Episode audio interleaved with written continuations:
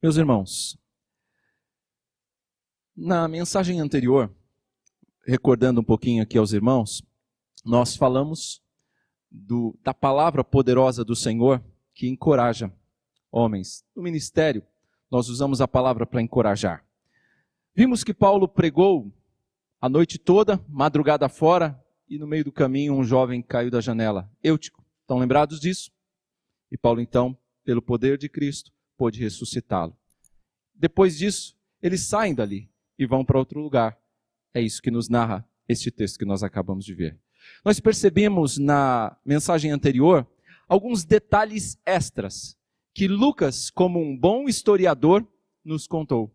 E hoje nós percebemos a mesma coisa, Lucas se incluindo na história como alguém que é uma testemunha ocular, alguém que viu, que esteve presente quando os fatos aconteceram.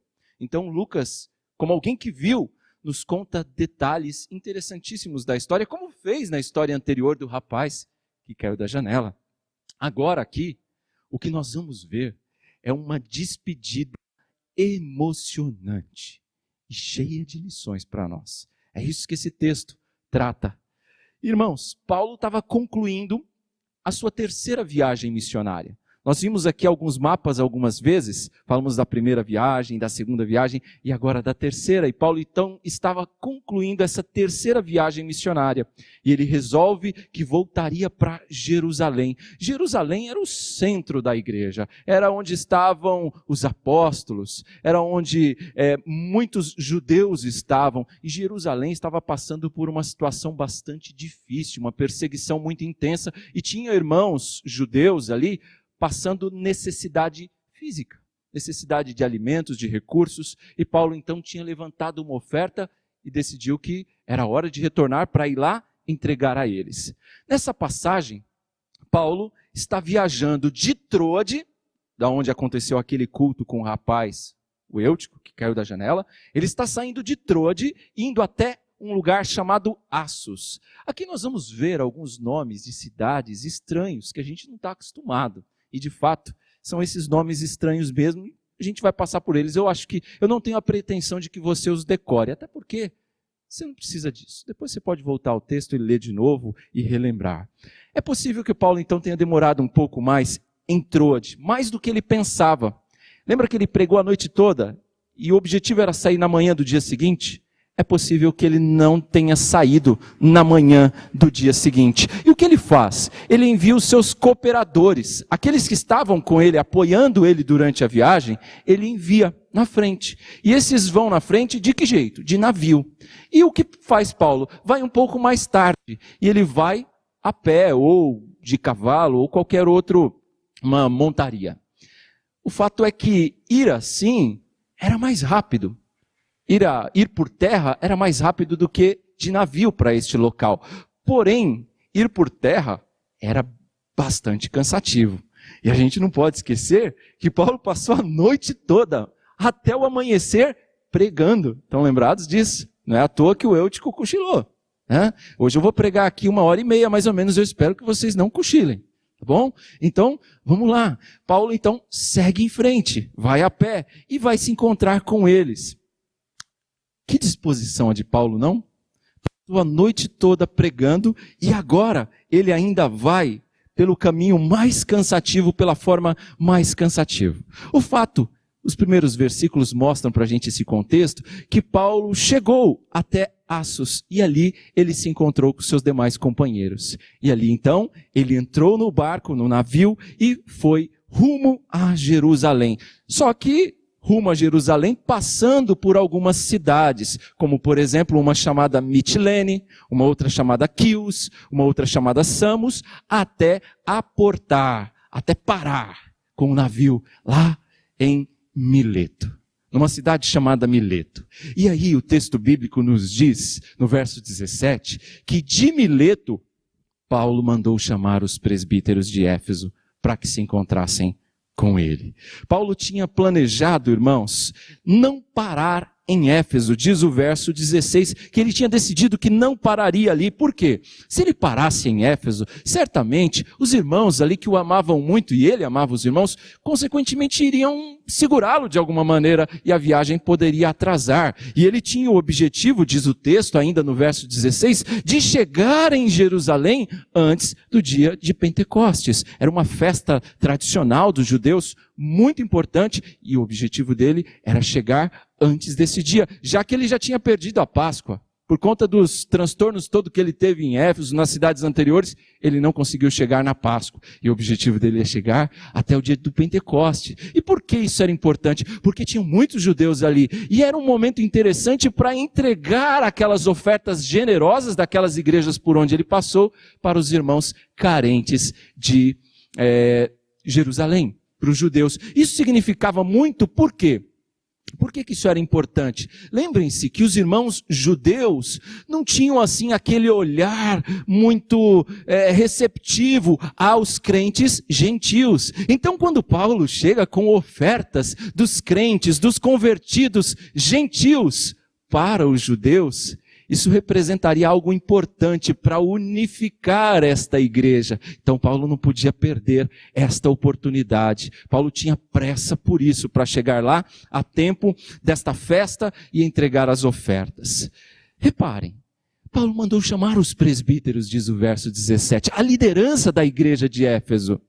Quando eles chegaram, Paulo então passou a exortá-los, passou a encorajá-los, como pastores que eles eram da igreja de Éfeso, Paulo os encoraja a se comportarem como líderes que eram e a seguirem o seu exemplo. Era mais ou menos aquele negócio de, de faça o que eu mando e faça o que eu faço. Era isso que Paulo estava dizendo. Faça o que eu mando e faça o que eu faço. Nós temos aqui neste texto que nós acabamos de ler, um, um, exemplo, um testemunho de Paulo e uma prova do seu coração pastoral. O texto é emocionante porque Paulo rasga o seu coração. É uma despedida de uma igreja que ele amava. E é uma despedida cheia de emoções e muitas lições para nós. É isso que nós vamos ver nesta noite. Eu preciso dizer, antes de mais nada, meus irmãos, e eu quero que vocês guardem isso, é que aqui nós temos algumas palavras, não só aos presbíteros, não só à liderança da igreja de Éfeso, mas nós temos algumas palavras aqui para nós também. Não eram só para os líderes, mas é para todo crente. Esse texto nos ajuda, irmãos, a avaliar características que precisamos enxergar nos nossos líderes. Isso é importante. Mas o meu objetivo não é que você enxergue essas características apenas naqueles que lideram ou devem liderar, mas essas características também precisam estar em alguma medida na sua vida, você que é crente. Agora eu também não quero que você examine o texto nesta noite para ficar, bom, presbítero Newton nota tan, presbítero Marcelo nota Sami... não, não é isso que eu quero que você faça. Não é examinar os seus presbíteros ou pastores para dar notas, mas faça esse exame e dê uma nota para você ao final. OK? Pensa nisso. É importante lembrar, irmãos, que os lugares onde Paulo passava e quando ele organizava uma igreja, era comum ele levantar ali no meio daquela igreja líderes, presbíteros. Naquela igreja era, eram eleitos presbíteros. Isso é muito interessante. Presbíteros é plural. E por que, que eu digo que isso é muito importante? Porque é plural, não é um só. Não era um presbítero só, não era um pastor só, mas era um colegiado. Aqueles presbíteros eram eleitos pela igreja e representavam a igreja. Isso nos remete automaticamente para o quê? Para o nosso sistema de governo presbiteriano, um governo por meio de presbíteros que representam os membros da igreja. Eu sei que existem outros sistemas de governo, sistemas de governo nas igrejas de um modo geral, né? Episcopal. E repare como nós não vemos aqui um presbítero, um só, liderando a igreja e tomando todas as decisões pela igreja inteira. Não. Nós temos um colegiado. E nós também não temos uma assembleia aqui decidindo cada questão, toda a igreja reunida para debater ou decidir um ponto específico. Então, isso nos mostra que o nosso sistema de governo, ele vem amparado em textos como esse, Atos 15 e outros mais, que mostram que o governo da igreja, graças a Deus pela providência divina, reside em presbíteros, não é em um só, não é em um só pastor, não é em um só presbítero. A gente vê cada escândalos acontecendo e nessa última semana nós vimos alguns, não é? Onde nós vemos igrejas do, cujo sistema de governo é episcopal. Todo o poder da igreja reside na pessoa do seu pastor. E às vezes a igreja carrega até o nome do seu pastor, o ministério da igreja e o nome do seu pastor. Reparem, irmãos, como tudo isso é perigoso e nós não enxergamos nas escrituras. Então, pela soberania e pela graça de Deus, ele reservou para a liderança da igreja presbíteros. E agora aqui, é importante eu fazer um esclarecimento para o entendimento do nosso sistema. Nós temos na nossa igreja o que nós chamamos, usamos dois termos diferentes aqui. Eu sei que não vai ser muito fácil de guardar isso, mas se esforce. Nós temos aqui presbíteros que nós chamamos de regentes e presbíteros docentes. Possivelmente esses aqui eram os docentes. Docentes é aqueles que costumeiramente nós aqui chamamos de pastores. Presbíteros docentes são pastores. Presbíteros regentes são aqueles que nós costumamos chamar de presbíteros. O fato é que ambos são presbíteros, ambos são pastores, ambos são bispos. Bispo, pastor, presbítero são termos usados de forma intercambiável para designar a mesma função, qual seja pastorear o rebanho de Deus, cuidar da igreja do Senhor. Essa é a função. Nós não percebemos no texto bíblico hierarquia nestas nomenclaturas. É sinônimo. É tudo igual. Talvez modificando uma ênfase, um supervisionar, o outro mais lecionar, mas é tudo presbítero, é tudo pastor, não há diferença. Então ele chama os pastores da igreja de Éfeso para dar a eles instruções. E quando eu chamo a atenção, irmãos, de que não há hierarquia, eu quero dizer a vocês que são todos os presbíteros apenas servos. E o que é servo? Nós vamos falar um pouco mais a respeito disso. Mas já que eu falei sobre isso, nós entramos no nosso primeiro ponto. No primeir, na primeira lição da nossa, desta noite. Repare aqui no verso 18. Olha o que é dito. Quando chegaram, ele lhes disse: vocês sabem como vivi todo o tempo em que estive com vocês, desde o primeiro dia em que cheguei à província da Ásia. É assim que Paulo começa o seu sermão aos presbíteros da igreja de Éfeso. E eu chamo de sermão porque é aqui, é o único lugar que a gente percebe, até aqui em Atos, um sermão dirigido a crentes.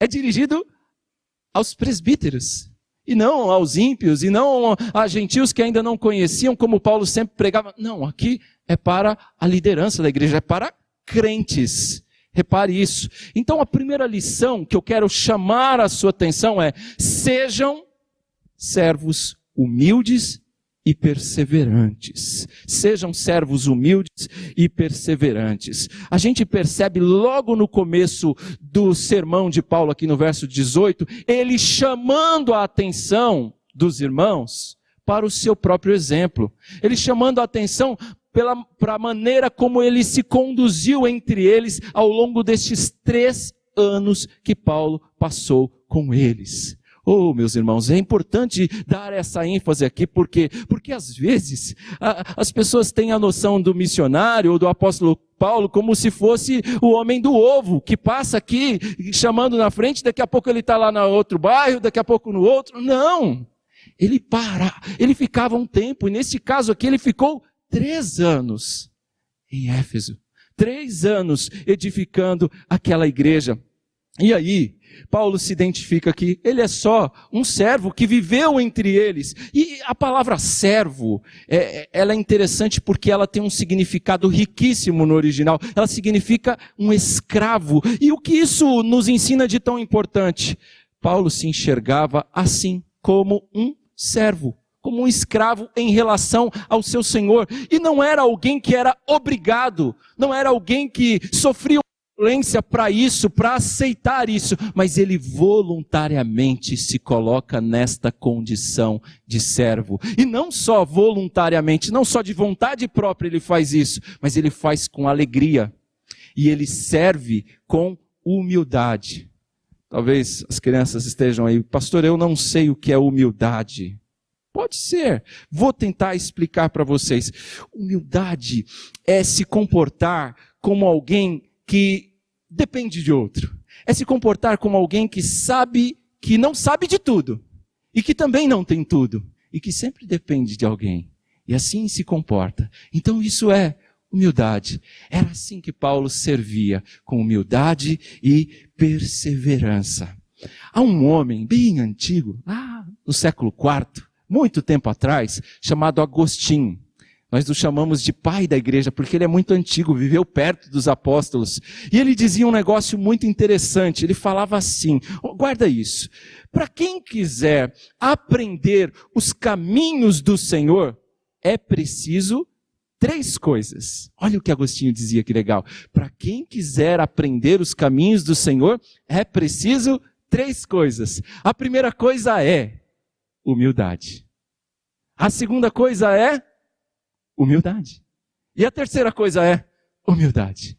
Ou seja, é preciso humildade. E Paulo sabia muito bem o que é isso. E ele servia com humildade. Essa não era uma característica comum naquela época. Os líderes daquela época consideravam humildade algo desprezível que não deveria haver na figura do líder. O líder não deveria ser humilde na concepção daquela época.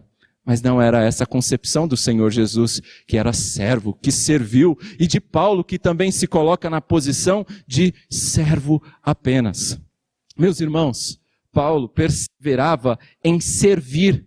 Ele tinha o senso da missão a ser completada, da missão a ser concluída. E muitas vezes, diz aqui o texto, ele servia com lágrimas. Duas vezes o texto vai dizer isso, não é? Com Lágrimas. Lágrimas por quê? Todo relacionamento envolve isso, né? Quando nós nos relacionamos e mais nos aproximamos, é comum que dentro do relacionamento, às vezes surta, surjam lágrimas. E aqui no caso, as lágrimas muitas vezes era por conta da falta de fé dos irmãos. Outras vezes era por conta da, da desobediência dos seus filhos na fé. Aqueles para quem Paulo tanto pregava, às vezes eram tão teimosos e desobedientes, e Paulo então chorava. É assim, às vezes nós pais choramos porque os filhos desobedecem, não é? É assim. Veja, crianças, como é difícil às vezes esse serviço dos pais. Vamos seguir em frente. Paulo então não, não se chegava às pessoas como se fosse um estudioso que estava ali apenas para ensiná-las teologia. Não. Paulo não se posicionava assim. Ele tinha afeto, ele tinha carinho pelas pessoas. Ele não era uma espécie de caça-almas. Não. Paulo era alguém que repartia o seu coração, repartia a sua vida com os irmãos. É alguém que chorou por eles, que orou por eles e diz o texto que suportou toda sorte de sofrimentos por causa deles. É isso que diz o verso 19, serviu ao Senhor com toda a humildade e com lágrimas, sendo severamente provado pelas conspirações dos judeus. Agora, repare, o verso 20. Nele nós temos a segunda lição. Se a primeira lição é servir com humildade, servir de forma humilde e perseverante, a segunda lição é edifiquem em cada oportunidade. Então, não apenas sirvam com humildade e perseverança, mas edifiquem em cada oportunidade. Olha o que diz o verso 20. Vocês sabem que não deixei de pregar-lhes nada que fosse proveitoso, mas ensinei-lhes tudo publicamente e de casa em casa. Veja como Paulo começa. Vocês sabem, ou seja, eles sabiam que Paulo os edificava em cada oportunidade. Cada chance que Paulo tinha, ele os ensinava. Paulo não perdia a chance de dizer algo proveitoso, algo que fosse importante, que fosse edificante para a vida deles. O que Paulo estava dizendo é: eu em cada oportunidade que eu tinha, eu dava a vocês o que vocês precisavam para crescer espiritualmente. Paulo ensinava, Paulo pregava com devoção, e ele fazia isso publicamente nas sinagogas, fazia isso publicamente nas praças, publicamente na escola de tirano, estão lembrados? E ele fazia isso também particularmente, diz o texto, de casa em casa. Nós também fazemos isso aqui. Hã? Nós também fazemos isso aqui. Nós temos toda terça-feira estudo bíblico e temos estudado Apocalipse. Nós fazemos isso aqui também todas as quintas-feiras, temos estudado através, agora não mais de casa em casa, por conta da questão da pandemia, mas transmitindo para a casa de vocês, temos estudado o Evangelho de Marcos. Nós estudamos todo domingo na escola bíblica dominical de forma pública. No culto, nós temos o um momento de, de sermos expostos à palavra de Deus e aprendermos por meio do estudo, da pregação da palavra. Nós fazemos também isso aqui, meus irmãos. O ponto é, que muitos abrem mão deste privilégio. Muitos se furtam a esse privilégio. Ah, pastor, eu acho que só vir no domingo para mim já está bom. É. Eu diria que é como se fosse uma cadeira. Eu disse aqui só quatro dias, então vamos dizer que é uma cadeira de quatro pernas. Você que diz que só no culto está bom é a cadeira que se sustenta com uma perna só e acha que está bom. Está seguro assim. Você está deixando de aprender a palavra. Você está deixando de se expor à palavra, de ser edificado, de aprender a vontade de Deus. E Paulo está dizendo: Eu fiz isso, eu cumpri com isso, eu edifiquei em cada oportunidade que eu tive. E nós temos que fazer a mesma coisa. Nós temos que edificar em cada oportunidade que temos. Mas o fato é, meus irmãos, que quantas vezes nós não perdemos a oportunidade de ficar calados? Hã? É aquela oportunidade que era para ficar calado e a gente pá, fala. E aí só causa confusão, só atrito, só discórdia. Seja pelas palavras, seja pelos dedinhos digitando lá nas redes sociais, tal. E aí a gente causa aquela confusão. Não é assim? Quantas vezes não perdemos a oportunidade de ficar quietinho? E às vezes temos que falar e nós nos encolhemos e nos omitimos e ficamos calados quando deveríamos marcar posição, quando deveríamos edificar aquele que Deus colocou diante de nós e que nós precisamos edificá-lo. E nós nos calamos. Crianças, quantas vezes o teu amiguinho está sofrendo bullying e você fica quietinho, não fala nada, não ajuda seu amigo. E às vezes você até entra na onda daqueles que estão tirando o sarro, não é? Cuidado. Papai do céu não gosta disso não, hein? Olha o que a gente está aprendendo aqui edifiquem em cada oportunidade. Abençoem os amigos de vocês em, em cada chance que Deus te der, tá bom? Isso serve para nós adultos e para as crianças também. Agora, vamos chegando no verso 21, porque ele traz para nós a terceira lição. E a terceira lição é: mostrem a todos a necessidade de arrependimento e fé em Jesus.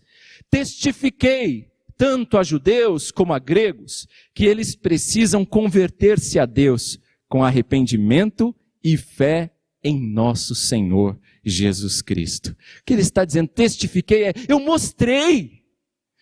Então, isso, qual é a lição para nós? Mostrem. Vocês mostrem a todos a necessidade de arrependimento e fé. Aqui no nosso texto, Paulo não usava do seu chamado como apóstolo aos, Paulo era apóstolo aos gentios. Ele não usa do seu chamado aqui para dizer, eu vou pregar só aos gentios. Uh -uh. Ele diz: testifiquei, eu preguei, eu ensinei para ambos, para judeus e para gentios, e não só para os gentios. Ele não usa dessa desculpa para falar para um só, ele testifica para ambos, para todos. E ele está dizendo, em outras palavras, que estava limpo do sangue deles. Onde está escrito isso? Dá uma avançada um pouquinho e olha no 26. Portanto, eu lhes declaro hoje que estou inocente do sangue de todos. É isso que ele está dizendo. Eu testifiquei. Tudo que era preciso ensinar, eu tenho ensinado a vocês. O que é preciso? Eu dei a vocês. Paulo está aqui fazendo uma alusão a um texto muito conhecido de vocês, eu espero que seja. Ezequiel capítulo 3. Quer mais um? Ezequiel capítulo 33, fácil de guardar, né? 3 e 33, que falam da mesma coisa. Que falam da figura do, do atalaia. Lembram do sentinela? Aquele que ficava lá no alto da torre, em segurança, vigiando. E quando ele avistava o perigo, ele tinha que gritar para as pessoas da cidade: o perigo à vista. Era essa a obrigação do atalaia, avisar do perigo. E se as pessoas ignorassem o aviso dele, o que acontecia? O problema era delas. Ele fez o papel dele, a responsabilidade dele, a missão dele foi cumprida. Ele é o atalaia. Essa é a função dele, avisar do perigo. Então Paulo está dizendo aqui, eu fui um fiel atalaia. Eu avisei do perigo. Eu anunciei todos os desígnios de Deus. Eu falei tudo que tinha que ter sido falado para vocês. O que ele estava dizendo é, eu já posso partir. Porque eu ensinei tudo o que era preciso para vocês permanecerem firmes. Agora, a responsabilidade de continuar no caminho certo é de vocês. Lembram-se, irmãos, quantos momentos emocionantes Paulo viveu entre eles? Lembram que os Efésios eram aqueles que adoravam a Diana dos Efésios? Lembram? Grande a Diana dos Efésios, Artemis dos Efésios, lembram? Paulo foi importante na conversão de muitas dessas pessoas. Estão lembrados da confusão que surgiu lá uma vez com um tal de Demétrio? Estão lembrados? Então, irmãos, eles viveram todos esses momentos emocionantes e Paulo está dizendo para eles agora: eu posso ir. Por onde eu passei, eu ensinei a vocês sobre Jesus. Esta segurança, irmãos, nós também precisamos ter antes de nos despedir. Antes de nos despedirem, Nilson, nós precisamos dessa segurança, precisamos estar tranquilos quanto a isso. E eu falo de despedida porque olha o que diz verso 25 a 27. Agora sei que nenhum de vocês entre os quais passei pregando o reino verá novamente a minha face. Portanto, eu lhes declaro hoje que estou inocente do sangue de todos, pois não deixei de proclamar-lhes toda a vontade de Deus. Na área diz os desígnios de Deus. Ele está dizendo: olha, eu posso ir porque eu preguei a vocês tudo que a palavra de Deus ensina. Eu não preguei só o que eu gostava.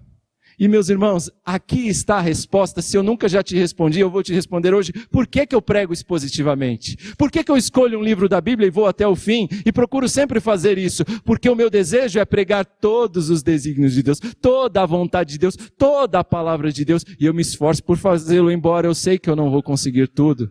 Já se passaram 10 anos e eu, no máximo, consegui pregar uma mensagem, pelo menos em 40 livros da Bíblia, dos 66. E olha que tem muitos grandes aí que eu sequer preguei uma até agora, mas o meu desejo é pregar todo o desígnio de Deus, toda a vontade de Deus, e é por isso que eu faço em série. Por quê? Porque isso me ajuda a não fugir dos textos, é falar aquilo que a palavra de Deus diz, e não os assuntos que eu gosto mais. Já, já viu aquela situação onde na igreja você só escuta mensagens sobre prosperidade, bênção? A igreja você só escuta mensagens sobre juízo de Deus. Parece que o pregador daquele lugar só gosta de um assunto e ele só sabe falar de um assunto, só, pega, só prega sobre um assunto, sai visitando os textos da Bíblia que só falam daquele assunto. Nós somos chamados a pregar toda a vontade de Deus. E é por isso que o fazemos de forma expositiva e em série. O verso 25 é para mim o verso mais emocionante do texto, irmãos. É a despedida. E é uma despedida difícil. Meus irmãos, quando eu olho para esse texto, eu fico lembrando do Senhor Jesus Cristo, e vocês vão lembrar também, Evangelho segundo João, capítulo 14, é uma das despedidas, mas tem outras nos evangelhos. Jesus dizendo aos seus discípulos que para onde ele iria eles não poderiam acompanhar, e os discípulos ficam entristecidos, embora Jesus está dizendo para eles: "Olha, é melhor que eu vá, é importante que eu vá, eu enviaria o consolador", e eles não entendem, eles ficam tristes. É o que acontece aqui. Eles ficam tristes quando Paulo diz que eles não o verão mais. Crianças, falem de Jesus, aquilo que você já aprendeu de Jesus. Fala para os seus amigos. Fala para eles. Avise-os. Ó, oh, o Senhor te colocou no meio dos seus amigos como um atalaia. Ah? Lembra do atalaia? Ficava lá na torre de vigia. Você é um atalaia. Você precisa alertar do perigo de não crer em Jesus. É preciso crer em Jesus e andar com Jesus. Tá bom? Quarta lição cumpram fielmente a missão de testemunhar de Cristo. Está relacionada com a anterior, não é? Cumpram fielmente. Veja o que diz o verso 22 até o verso 24. Eu saltei eles, mas agora estou voltando. Agora, compelido pelo Espírito, estou indo para Jerusalém, sem saber o que me acontecerá ali. Só sei que em todas as cidades o Espírito Santo me avisa que prisões e sofrimentos me esperam. Todavia, não me importo, nem considero a minha vida de valor algum para mim mesmo, se tão somente puder terminar a corrida e completar o ministério que o Senhor Jesus me confiou de testemunhar do Evangelho da graça de Deus. Paulo não só aqui, mas em outras passagens, a gente viu em 2 Timóteo, textos que, texto que a gente leu também, que ele via a sua vida como um, uma missão a cumprir, uma corrida a completar, um ministério. Era assim. Completar a carreira, completar a corrida, é essa linguagem que Paulo utiliza aqui. Cumpram fielmente a missão de testemunhar de Cristo. O texto que a gente acabou de ler, mostra que o Espírito Santo estava impulsionando, direcionando Paulo para ir para Jerusalém. Ele voltava para Jerusalém. E o que o Espírito revela para ele? É que em cada um desses lugares ele poderia aguardar prisões e sofrimentos. Paulo já estava até acostumado com essa história, né? Ele já estava até acostumado com isso. Paulo já tinha lidado com isso tantas vezes que era isso que ele tinha tinha certeza que o esperava. E ele sabia que era essa a sua missão: levar a verdade de Deus, falar sobre a vontade de Deus para as pessoas. E para Paulo, o que importava na sua vida era a vontade de Deus, não era a vontade dele. Até mesmo porque um servo, um escravo, não tem vontade própria. A vontade do escravo qual é? É a vontade do seu Senhor. E era assim que Paulo se enxergava. Ele não se importava com a sua vontade, mas a sua preocupação, a sua vontade era fazer a vontade do Senhor. Ele não estava preocupado com benefícios pessoais, com segurança, mas o que ele queria era agradar o seu Senhor. As suas prioridades eram as prioridades do seu Senhor. E deve ser assim para todo servo. Deveria ser essa também a nossa maneira de agir e pensar. A nossa prioridade não deveria ser aquilo que eu gosto, penso ou acho mas as prioridades do meu Senhor. Assim deveria ser também para nós. Paulo sabia, meus irmãos, que o ministério não era nada fácil. Aliás, o nosso Senhor Jesus também disse isso.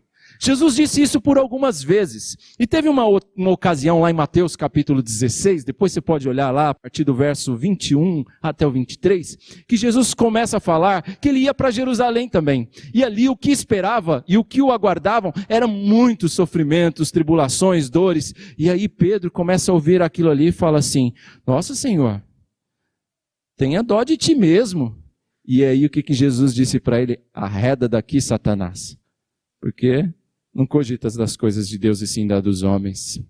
Jesus estava dizendo, é preciso passar por isso. É preciso, e Paulo tinha compreensão disso. Aliás, lá no capítulo 9 de Atos, verso 16, Jesus já tinha dito o que? Mostrarei a ele o quanto importa sofrer pelo meu nome. Paulo já sabia que o ministério não era um lugar de facilidades. E ele diz que não lutaria para preservar a sua vida. E aqui eu preciso dizer que eu tenho muito a aprender com Paulo, meus irmãos. Porque Paulo não estava preocupado com as hostilidades, e muitas vezes eu me preocupo. Às vezes eu fico preocupado com hostilidades que os outros pensam, os outros vão fazer. Paulo parecia que não estava preocupado com isso. Ele estava feliz em fazer o que o Senhor colocou diante dele para ser feito. Mas nós não. Nós sempre queremos algo mais. Estamos eternamente insatisfeitos. Meus irmãos, que servo de Deus era este Paulo. Ele se preocupava em completar a sua missão. Isso precisa pulsar no meu coração e no seu. E no das crianças também. O Senhor Jesus nos colocou aqui nesse mundo, crianças, com uma missão. A nossa missão é glorificá-lo. E o fazemos quando nós testemunhamos do seu nome. E nós temos que fazer isso. Dar testemunho de Jesus através das nossas palavras e também do nosso comportamento. É isso que ele vai falar agora, na nossa quinta lição, no verso 28. Então, veja aí o verso 28. Cuidem de vocês mesmos e daqueles que o Senhor os confiou. Eu sei que essa aplicação, essa lição é mais dirigida à liderança, mas não só, como eu já disse no começo. Olha o que, que é dito. Cuidem de vocês mesmos e de todo o rebanho sobre o qual o Espírito Santo os colocou como bispos para pastorearem a igreja de Deus que ele comprou com o seu sangue. A mensagem aqui é direta aos presbíteros, à liderança. E ele está dizendo: olha, cuidem de vocês primeiro para depois vocês poderem cuidar do rebanho que o Espírito Santo colocou vocês para pastorear. Ele está deixando isso claro para a igreja. Está deixando claro também que esse rebanho não era do pastor, não era do presbítero. Esse rebanho é de Deus. Esse rebanho foi comprado por um alto preço. Foi comprado a preço de sangue, o sangue do seu filho. É isso que ele vai dizer. Agora, vamos trazer para os líderes. Falando aqui aos presbíteros, aqueles que, como eu, são presbíteros, meus irmãos, se eu não cuidar da minha saúde física e espiritual, como é que eu vou poder cuidar da de vocês? Hã?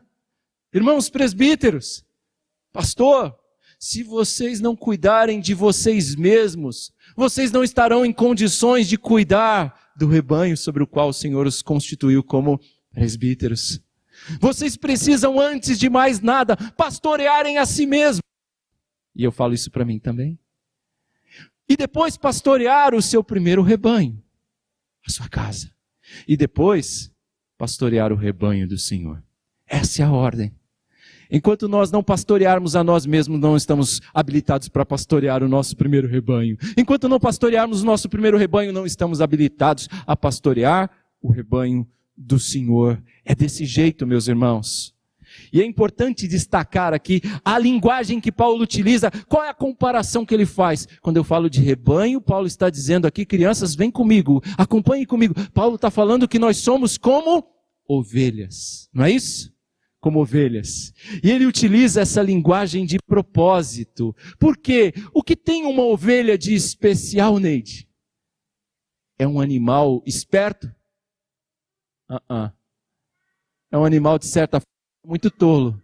É um animal dependente. É um animal que depende do pastor. Uma ovelha sem pastor morre rapidinho. Sem os cuidados do pastor, a ovelha dura pouco nós somos comparados a ovelhas. Nós somos assim. Nós precisamos de ser pastoreados. Mas às vezes tem gente que é difícil de pastorear, irmãos. Tem ovelha que você vai dar comida, ela morde teus dedos. É. Tem ovelha que você quer tirar o carrapatinho, ela te dá coice. É, é assim, é desse jeito. Mas a gente tem que pastorear essas ovelhas também, porque elas são de Jesus também. Jesus nos ensinou que todas elas precisam de ser pastoreadas. Eu não posso pastorear só aquelas ovelhas que são mais dóceis, amorosas. Todas elas precisam de ser pastoreadas. É isso que ele está dizendo aqui para nós, presbíteros. Todas as ovelhas do rebanho do Senhor, que o Senhor colocou vocês para cuidar, precisam de ser pastoreadas. Nós também precisamos de ser pastoreados. E nós temos um supremo pastor. Mas até que ele se manifeste, nós estamos sendo cuidados por pastores mais modernos. Mas ele se manifestará. E ele cuidará e conduzirá o seu rebanho. Lembrem-se, as ovelhas são de Deus. Elas são valiosas. São preciosas para ele. Custaram caro sangue do seu filho. E sabe o que mais? O que nos enche de temor é o preço dessas ovelhas. O dono dessas ovelhas deveria nos encher de temor, irmãos. Mas sabe o que nos conforta também? É que por elas serem tão preciosas assim, não vai ficar só na nossa mão. Ele nos ajudará a cuidar. Ele cuidará conosco desse rebanho. Por isso que esse rebanho está em boas mãos. Vamos ao verso 29, ao que ele diz. Verso 29. Sei que depois da minha partida, lobos ferozes penetrarão no meio de vocês e não pouparão o rebanho. Paulo está alertando aqui que esse rebanho, esses irmãos de Éfeso, que ele cuidou com tanto carinho, que ele tratou ali como seus filhos. Ele está dizendo: quando eu partir, sabe o que eu sei que vai acontecer? Eu sei que vai acontecer.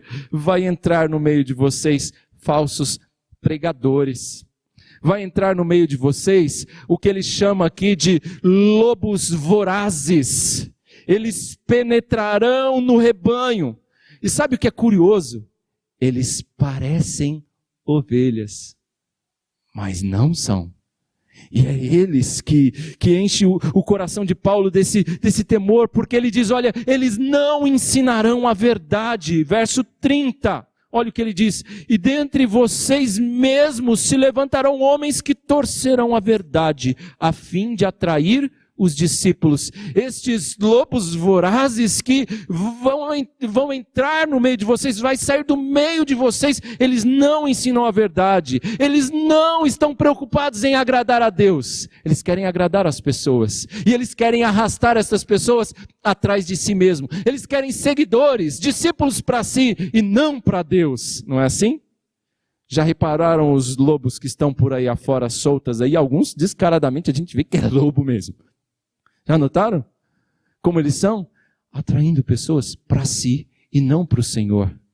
Eles não entenderam aquela história de não a nós, Senhor, não a nós, mas ao teu nome da glória. Eles também não entenderam aquele negócio que eu diminui e o Senhor cresça. E o Senhor vem aqui, através do apóstolo Paulo, nos ensinar isso, que é para atrair as pessoas para Cristo e não para nós. Paulo não estava preocupado, irmãos, com as ovelhas que se vestiam de vez em quando de lobo. Tem isso também. Já reparou? Ovelha que parece lobo? Não era essa a preocupação de Paulo, não. A preocupação de Paulo era o contrário. Era com os lobos que se vestiam de ovelha. E Jesus vai falar sobre isso lá no Evangelho de Marcos também. Se não me engano, no capítulo 16 ou 17. Eu quero trazer uma citação aqui que eu achei joia, do pastor Robert Charles Sproul. O Sproul, ele vai dizer o seguinte, saudoso pastor Sproul, ele fala assim, o problema maior não são os seculares. E aí deixa eu explicar para as crianças. Seculares são aqueles que vivem no mundo, são aqueles que não se importam com os valores de Deus, tá? Então o problema aqui, ele está dizendo, não são os seculares, não são essas pessoas que vivem no mundo e que não estão nem aí com Deus. O problema não são eles. Por quê? Porque nós já sabemos da posição deles, do jeito deles.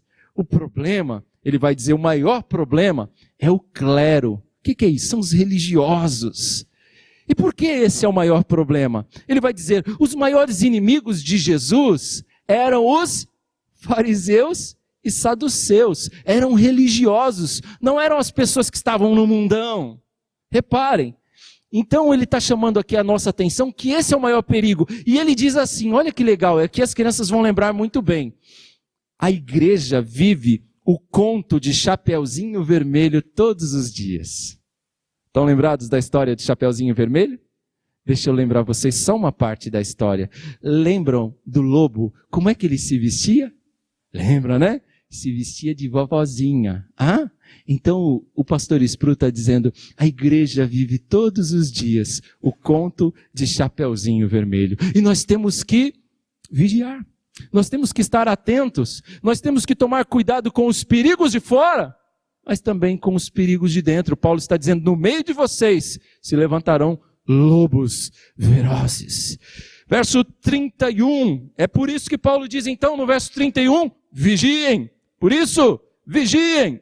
Lembrem-se de que durante três anos jamais cessei de, adver, de advertir cada um de vocês disso, noite e dia, e de novo com lágrimas. Crianças, vigiem é, fiquem atentos. Hã? Fiquem atentos. Assim como Paulo tinha feito durante os três anos que ficou com eles, advertindo, ensinando, cuidando com zelo do rebanho, como um bom pastor que era, aqui então ele está chamando a atenção dos presbíteros a vigiarem. Apesar das orientações aqui de Paulo, a gente vai saber que depois de alguns anos esta igreja sofreu. Aconteceu exatamente isso que Paulo falou. Entraram lobos ali, surgiram falsos profetas e enganaram eles. Mas graças a Deus que no segundo século eles foram restaurados, voltaram para os trilhos, corrigiram, tiraram esses errados e começaram a andar certo diante de Deus. A gente precisa ficar atento. Crentes, vocês precisam ficar atentos. Vocês precisam vigiar, diz o texto. E que tipo de cuidado nós temos que tomar aqui em relação aos lobos? Como eles se comportam normalmente, trazendo para o campo prático? Normalmente são insubmissos.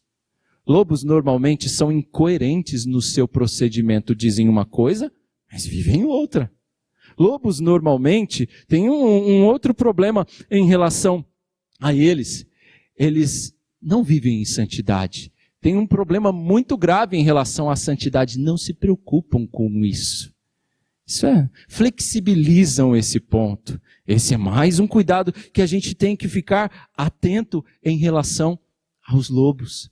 Vigiem, diz Paulo. Paulo está chamando a nossa atenção para isso. Mas é fácil fazer isso? É fácil, irmãos presbíteros, fazer isso? Uh -uh.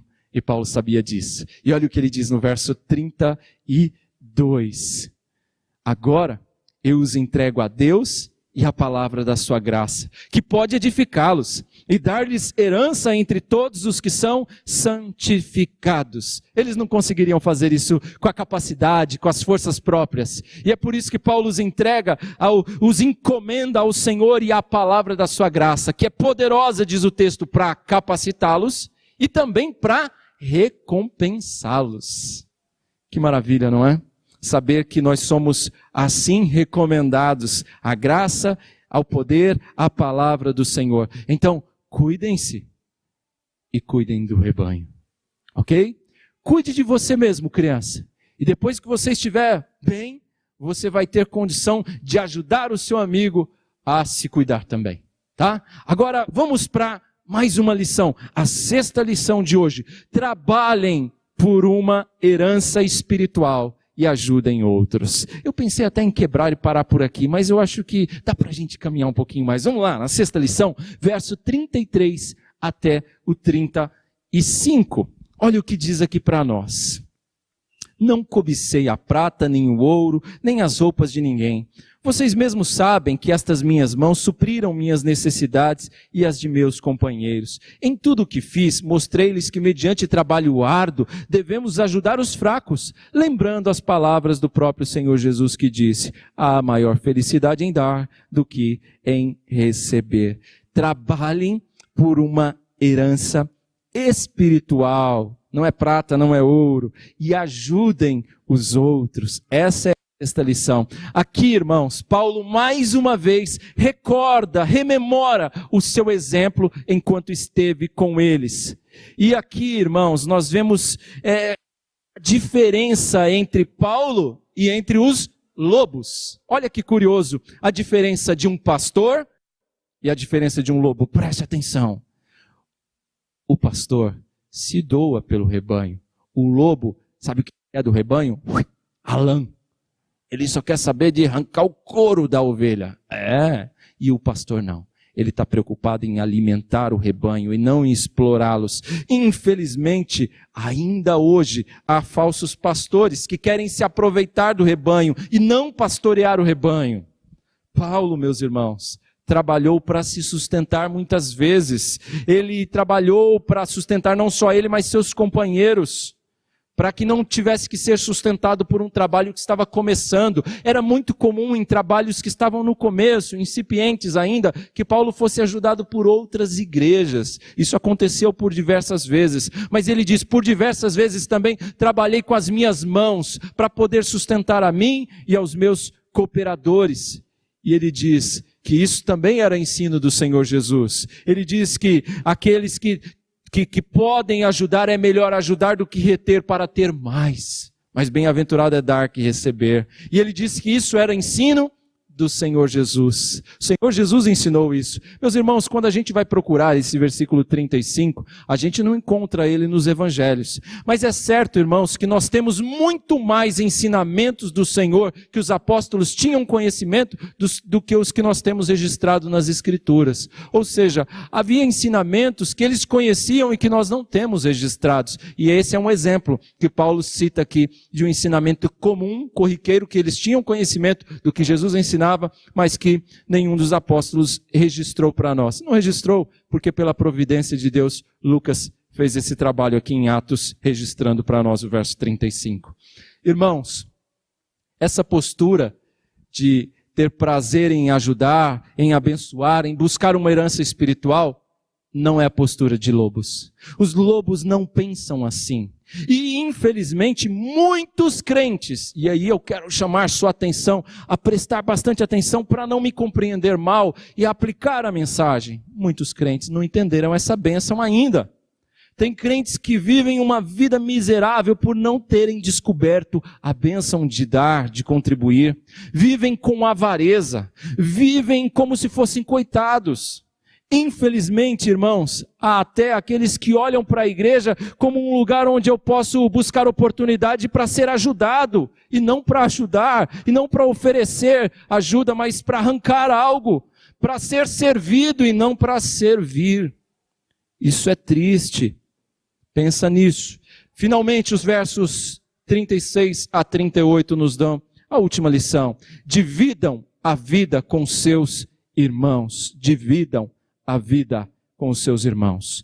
Verso 36. Tendo dito, dito isso, ajoelhou-se com todos eles e orou. Todos choraram muito e abraçando-o beijavam. O que mais os entristeceu foi a declaração de que nunca mais veriam a sua face. Então o acompanharam até o navio.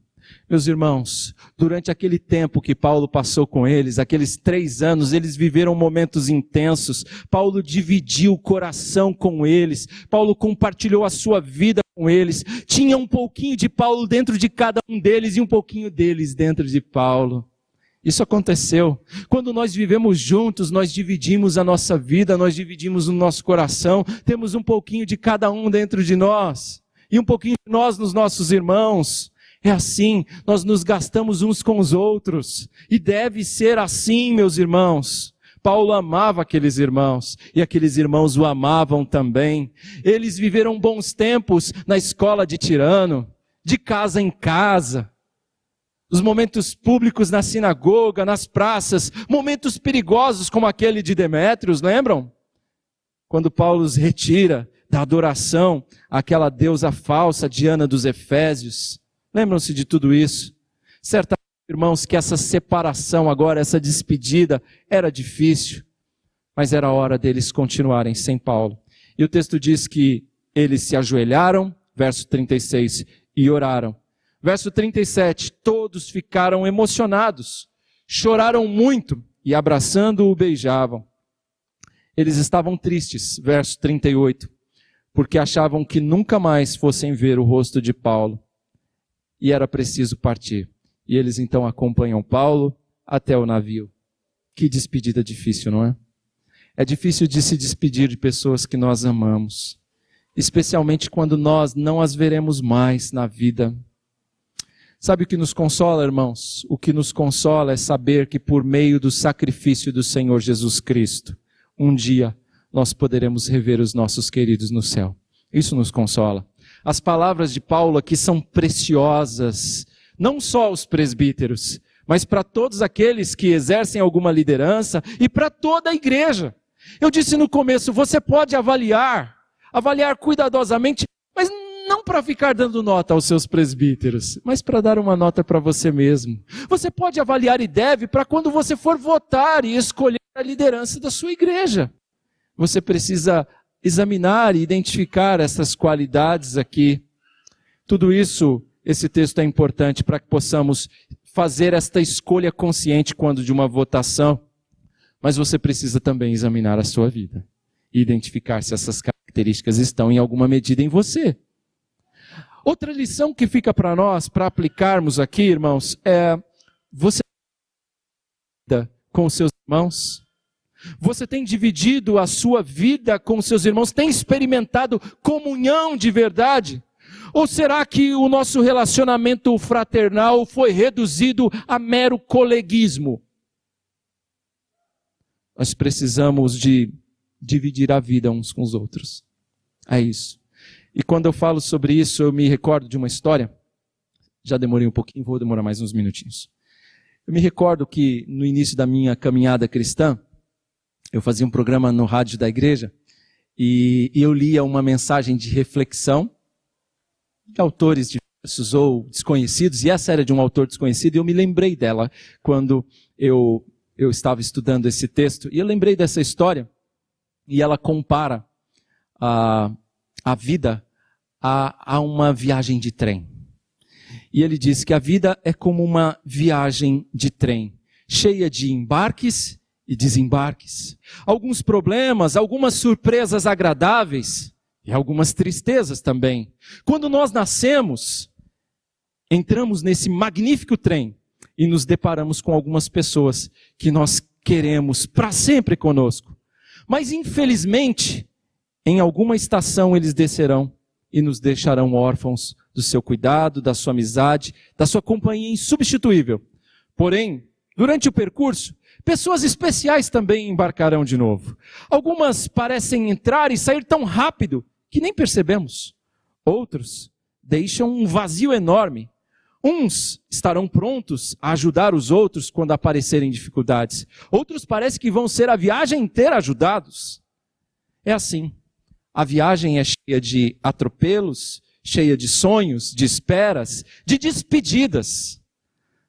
Meus irmãos, façamos esta viagem da melhor maneira possível tentando nos relacionar bem com os outros, com os demais passageiros e aprendendo um pouquinho com todos.